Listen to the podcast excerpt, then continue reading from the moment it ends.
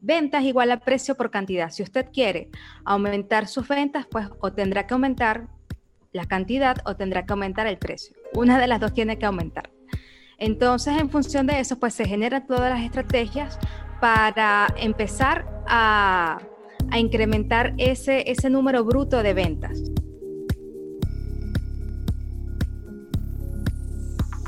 Hola, soy Malcolm Barrantes y en esta ocasión conversé con Lidia García y Franklin Reyes. Ellos son los propietarios de la marca Cheftógrafo y a través de ella comparten contenido de valor para negocios gastronómicos. En esta ocasión el tema que traemos son 5 claves para vender más en este 2021. Quédate hasta el final y aprende algunos consejos para mejorar las ventas de tu negocio gastronómico.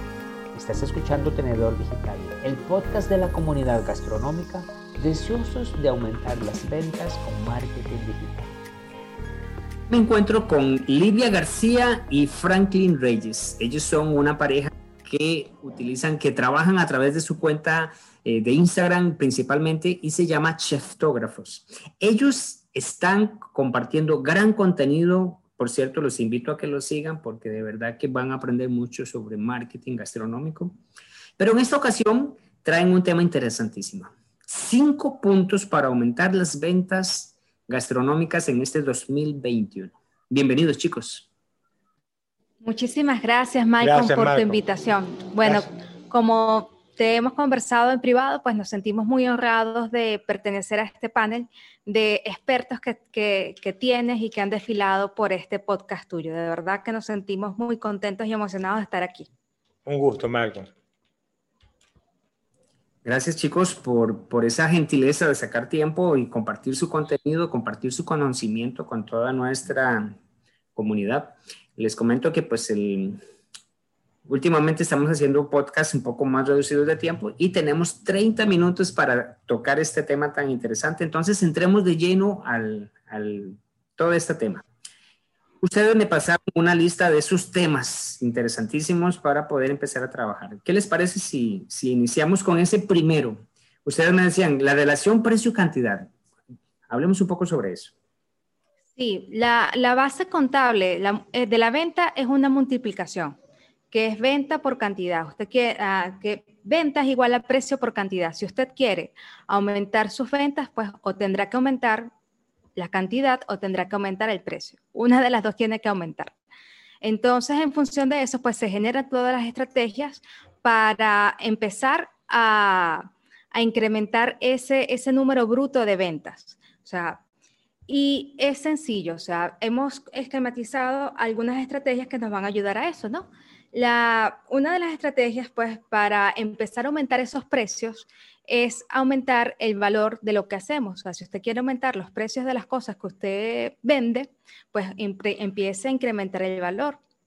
Ah, existen dos tipos de gastronomía. La gastronomía, pues, que es la funcional o que se basa pues en la necesidad fisiológica que todos tenemos de, alimentarnos, de comer, de llenar el estómago para ah, realizar nuestras actividades diarias, existe una gastronomía más aspiracional, uh, que es básicamente la gastronomía pues que está asociada pues con la experiencia, con el estatus, con, con lo que yo quiero, yo lo merezco, yo deseo exhibirlo. Entonces, si nosotros queremos empezar a aumentar ese numerador del precio, pues empecemos a agregar valor y a mayor valor, pues puedes asignarle un precio mayor a lo que tú vendes.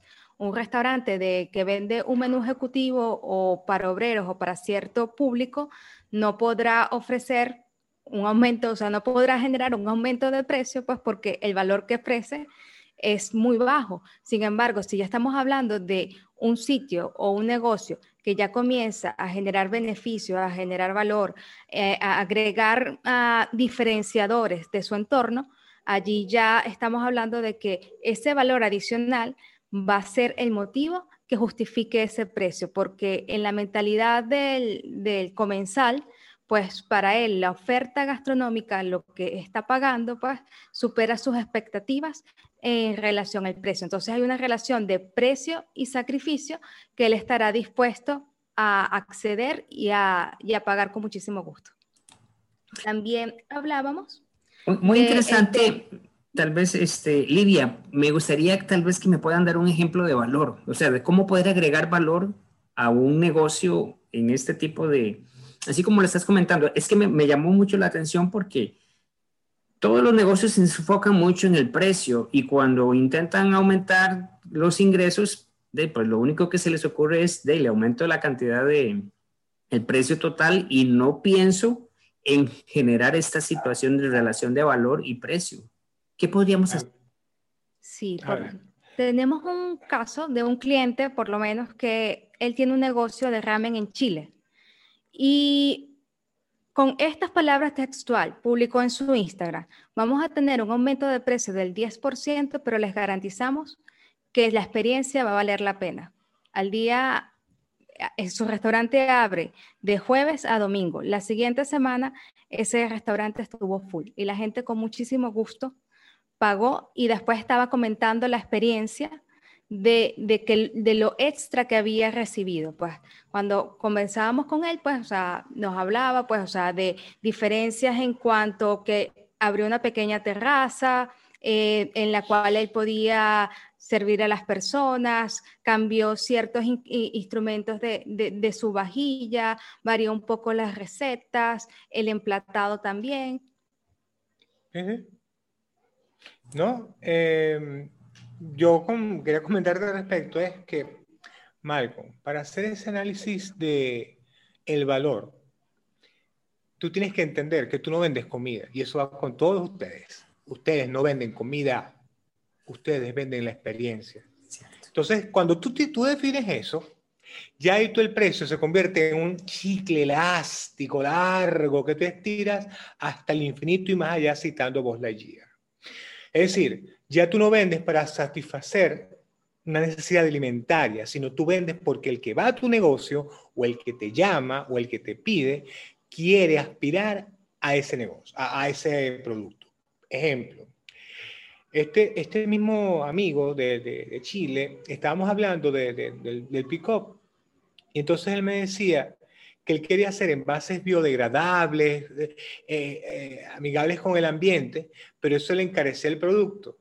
¿Que, ¿Cuál era mi opinión? Tu opinión es que tú no le estás vendiendo el producto, tú le estás vendiendo la experiencia del ramen, eh, con conciencia, etcétera, y que esa gente va a comprar eso, no te va a comprar el producto solo. Entonces es allí donde tú defines el valor. La relación precio-valor es algo tan antiguo como la misma economía. Es decir, tú tienes que buscar la forma que el valor de tu servicio, de tu experiencia, sea tan alto que ellos consideren el precio, es bastante económico.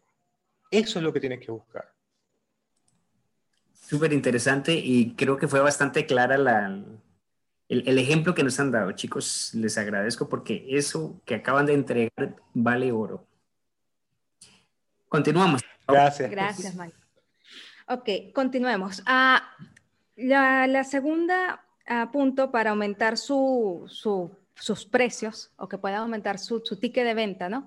Aquí hablamos de que no solamente vendan un plato principal. Ah, muchos negocios que nada más se enfocan en lo que es el plato principal. Dejan por fuera la entrada, dejan por fuera el postre, dejan por fuera los adicionales y están dejando prácticamente la mitad del negocio por fuera. Si un plato principal cuesta 10 dólares, una entrada fácilmente puede costar 30 o 40%, es decir, vamos a poner 3 dólares más. Y un postre puede valer el 50% de lo que cuesta un plato principal, 5 dólares más. Entonces, en, vender, en vez de vender solamente 10, si vendes el conjunto, estarás vendiendo 18. Entonces, ¿para qué se necesita para esto, Malcolm? Y es lo que muchos restauranteros no entienden, que se necesita personal entrenado.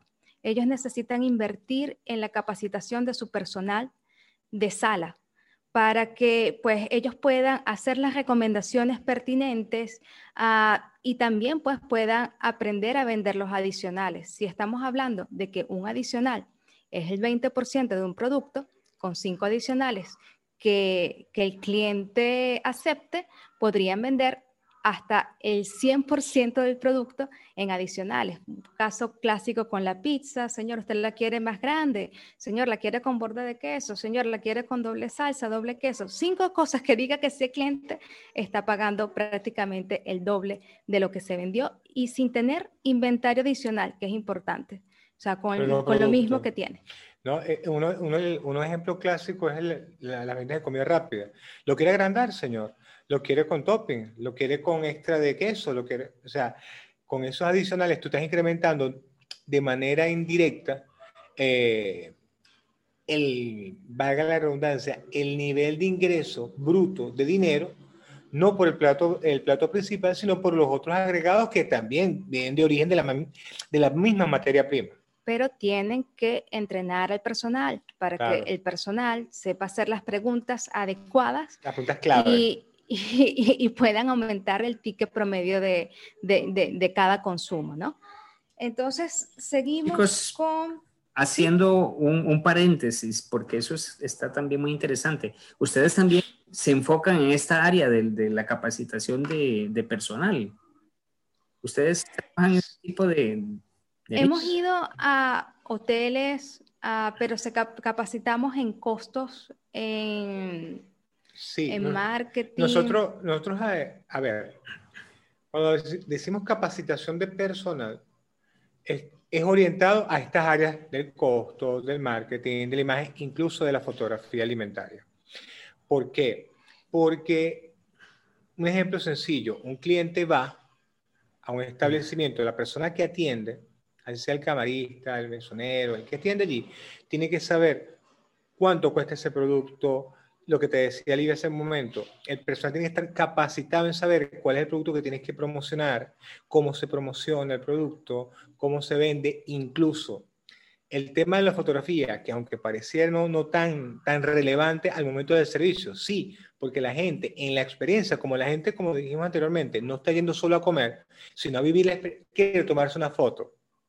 Entonces, que un personal sepa tomar una foto, fíjate el nivel de detalle, sepa tomar una foto, es parte de la experiencia que estás vendiendo. Y para hacer eso, como decía Livia hace unos minutos, el personal tiene que estar capacitado. En esas, te estoy mencionando tres áreas, pero como todo ocurre, como ocurre todo hoy en día, de todas las áreas que surjan, hasta este, hasta este momento nosotros trabajamos tres, cuatro, esas cuatro áreas, pero muy probablemente mañana surjan más áreas del saber que tiene que saber la gente para ofrecer un mejor servicio. Sí, el mesero camarero no es el que lleva los platos, o sea, es tu socio de venta. Y tienes que, que o sea, que considerarlo como tal, pues, y tiene que, que, conocer el menú, tiene que probarlo, tiene que saber qué recomendaciones hacer, qué opciones puede hacer. Uh, uno va a veces mal con el restaurantes y no te sabe ni siquiera qué lleva esto. Ay, no sé, déjame preguntar. Entonces se va para la cocina y se perdió como por cinco minutos el camarero. Entonces son cosas pues que, que parecieran obvias, uh, pero como decía mi madre, el sentido común es el menos común de los sentidos. A veces lo, lo que parece obvio lo, se deja de lado y comienzan a ser como las fallas más recurrentes del restaurante. Fíjate, hay un ejemplo muy sencillo. Hay una materia en manipulación de alimentos que se llama trazabilidad alimentaria. ¿Ok? Ojo, hay que enseñar a manipular los alimentos. Esa es otra cosa que hay que entrenar a la gente. Pero de trazabilidad alimentaria. Bueno, la trazabilidad alimentaria es lo que te define de dónde vienen los alimentos.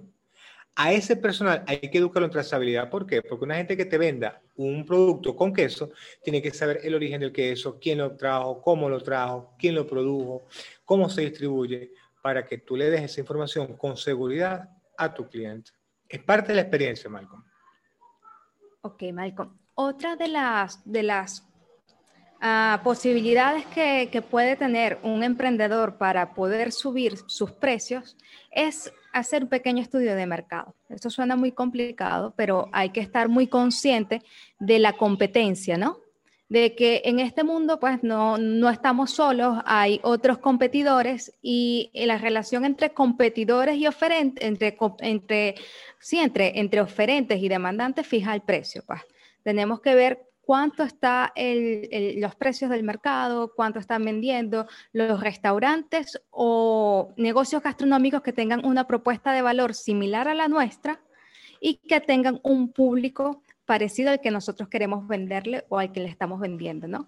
¿Por qué? Porque aquí ya estamos validando de, por ejemplo, si yo veo que hay 10 negocios parecidos al mío, que venden a un cliente similar al mío, que tienen una hamburguesa entre 10 y 12, ya, ya ese es un precio que está validado por el mercado. ¿ves? Entonces, si yo estoy vendiendo en 8, yo tengo la oportunidad de subir ese precio. Y sea, con un sencillo estudio, pues, o sea, ya incrementaste tu, tu precio hasta un 20%. Entonces son pequeñas cosas pues que no, no, no podemos ponernos las gringolas de que fijo los precios por mis costos y ya, y, y, la utilidad que yo quiero tener. No, señores, o sea, vamos a ver uh, un poquito el mercado, vamos a, a, a, curtirnos y vamos a aprovechar las oportunidades que a veces están a simple vista y no las aprovechamos. Ahí, el, el uno de los errores, y, me, pasa, me ha pasado con profesores de, de, gastronomía, en fijación de precios de los productos, es que multiplícalo por tres, multiplícalo por dos, y te encomiendas al Señor, así.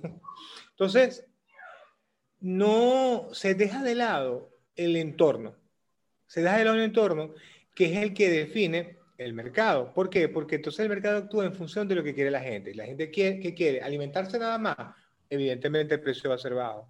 La gente quiere que sentirse a gusto en un restaurante, la gente va a elasticidad de precio. Entonces, es por eso que, como decía Livia, es fundamental que nosotros recurramos a hacer estudios de mercado sencillo.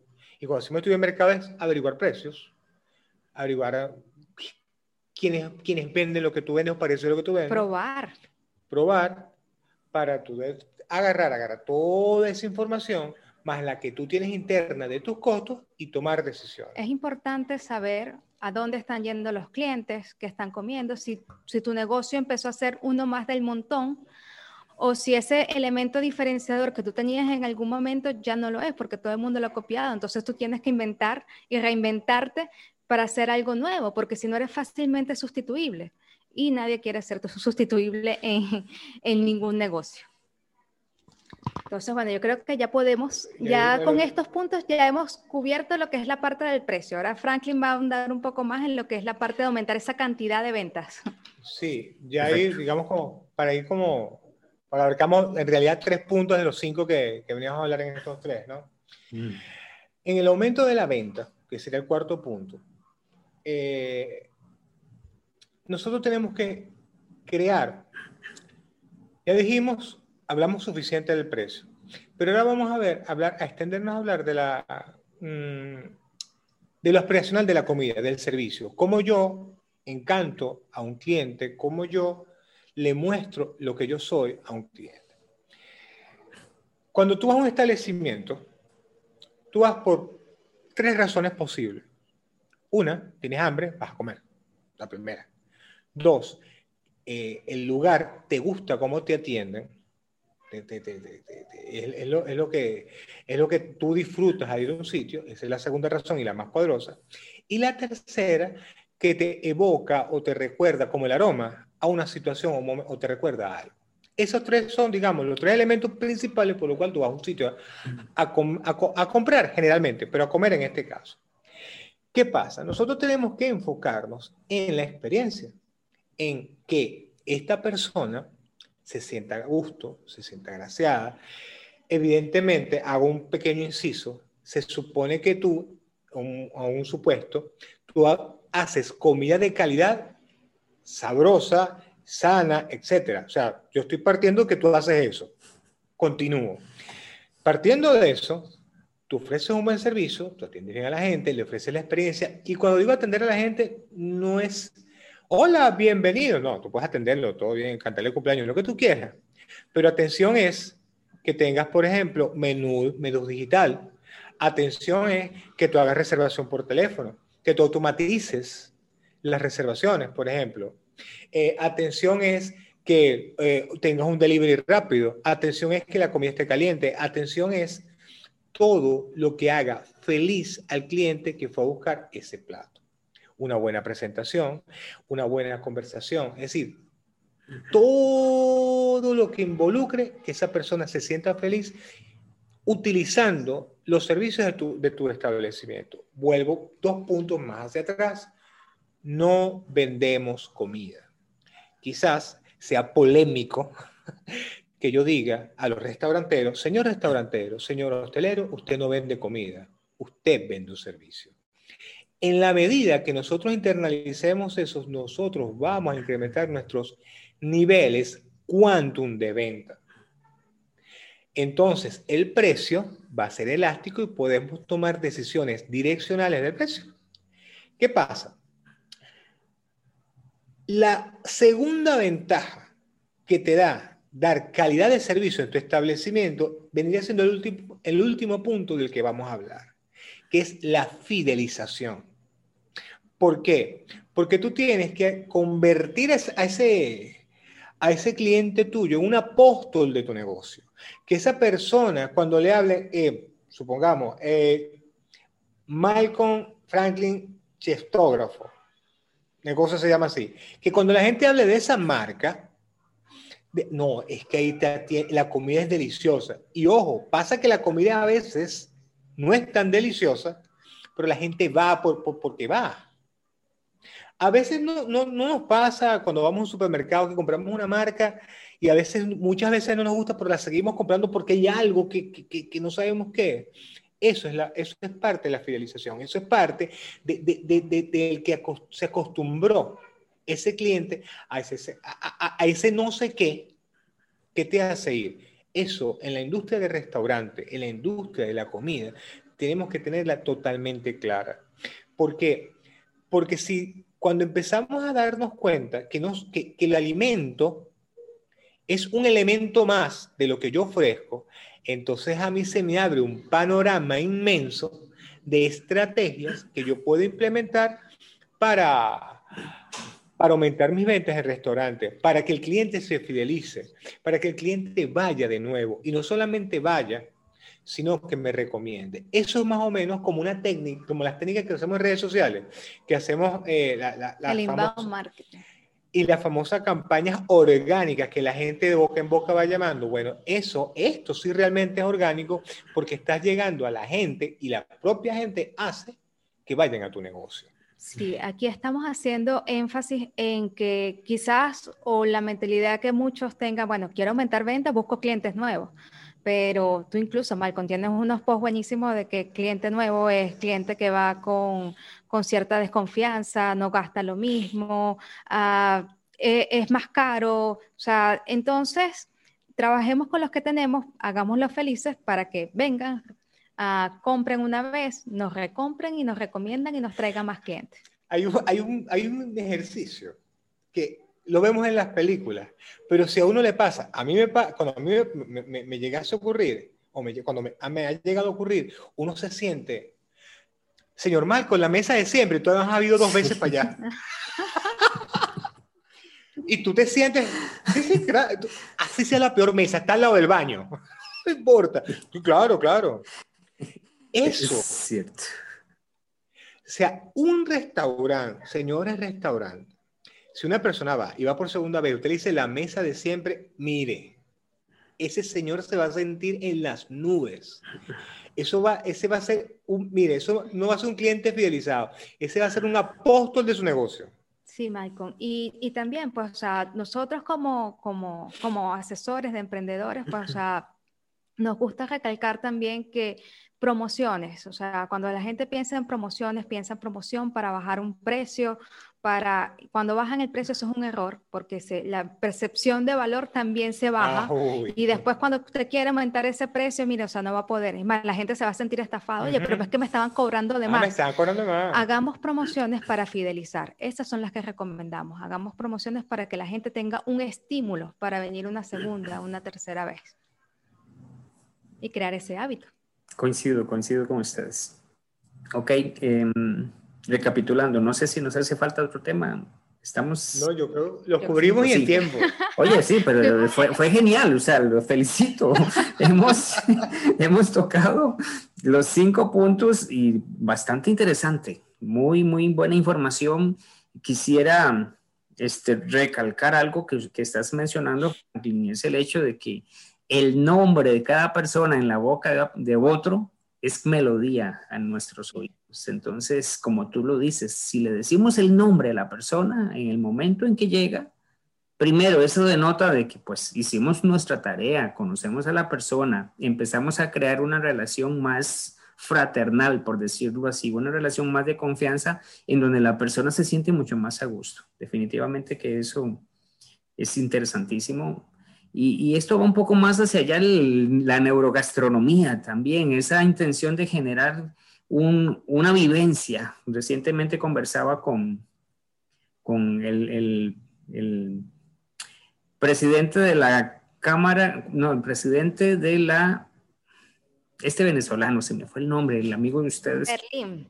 Con Merlín. Merlín Con Merlín, o sea, es increíble cómo él nos hace comprender que, que nosotros como comensales no llegamos a comer, llegamos a generar recuerdos que nos permitan ir creando una historia.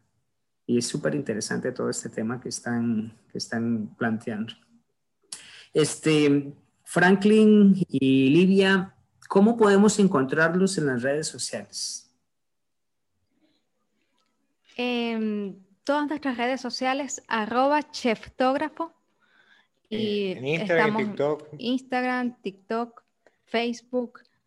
Ah, bueno, comenzamos y estamos iniciando en la era del podcast. Estamos en Anchor, Spotify, en Google Podcast y en nuestro canal de YouTube para llevar podcast. Por eso hemos mejorado, Marco, porque ya tenemos unos cuantos episodios de práctica. Sí, entonces ya vamos, vamos, ya tenemos el tercer, el tercer episodio, creo que sale mañana. Este, en, en, aprovechando la Semana de la Mujer, una buena entrevista con una chef mexicana. Este, y la semana que viene tenemos uno de un chef internacional, un chef de, de crucero. Eh, hablándonos de, la realidad, o sea, desde la, desde la verdad cruda de la cocina, pero motivando, no se asusten, motivando a la gente que se en el mundo de la cocina. Inspirando. Inspirando. Porque ya, ya, el cocinero tiene un trabajo muy rudo para, para desmotivarlo. Para desmotivarlo.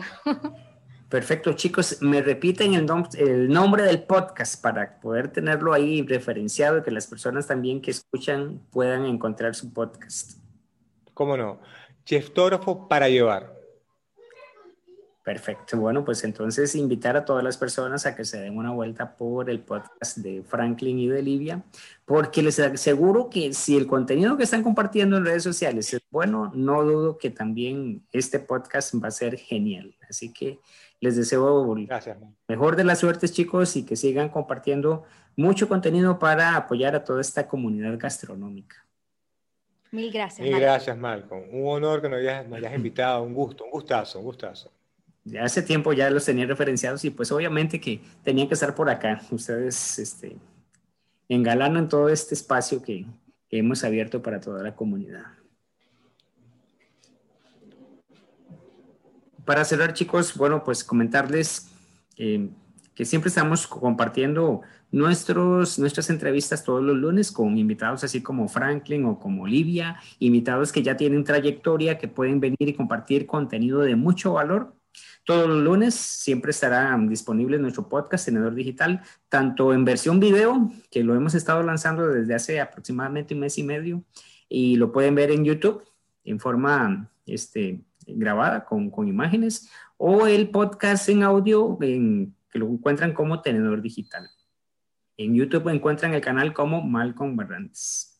Y los miércoles y los viernes, pequeñas píldoras que hemos estado lanzando de hasta 10 minutos en donde pueden escuchar ese contenido más rápidamente y aplicarlo directamente a sus estrategias.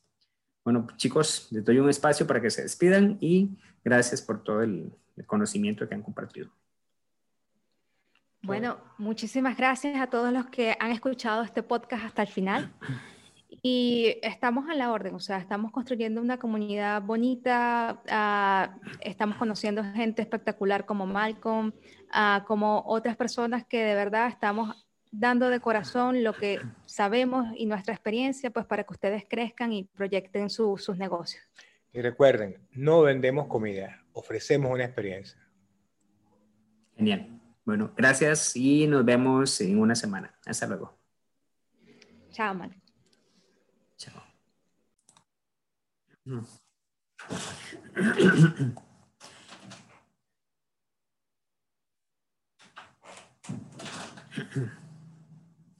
¿Cómo aumentar las ventas en un negocio gastronómico? Nuestros invitados de hoy, Livia García y Franklin Reyes, nos tienen cinco opciones para poder aumentar las ventas en tu negocio. Quédate hasta el final y escucharás un poco sobre cada uno de estos temas súper interesantes. Estás escuchando Tenedor Digital, el podcast de la comunidad gastronómica, deseosa de aumentar las ventas con marketing gastronómico. Gracias por escuchar un episodio del podcast Tenedor Digital. Como agradecimiento quiero darte un regalo. Los gastromarketers siempre estamos buscando formas para aumentar las ventas. Es por eso que quiero darte acceso a mi masterclass, El secreto para aumentar las ventas de los negocios gastronómicos. En ella te comparto las estrategias digitales que estamos aplicando de forma exitosa con nuestros clientes. Para descargarla visita malcombarrantes.com diagonal masterclass y obtén de forma inmediata este contenido. Nos vemos en el siguiente episodio.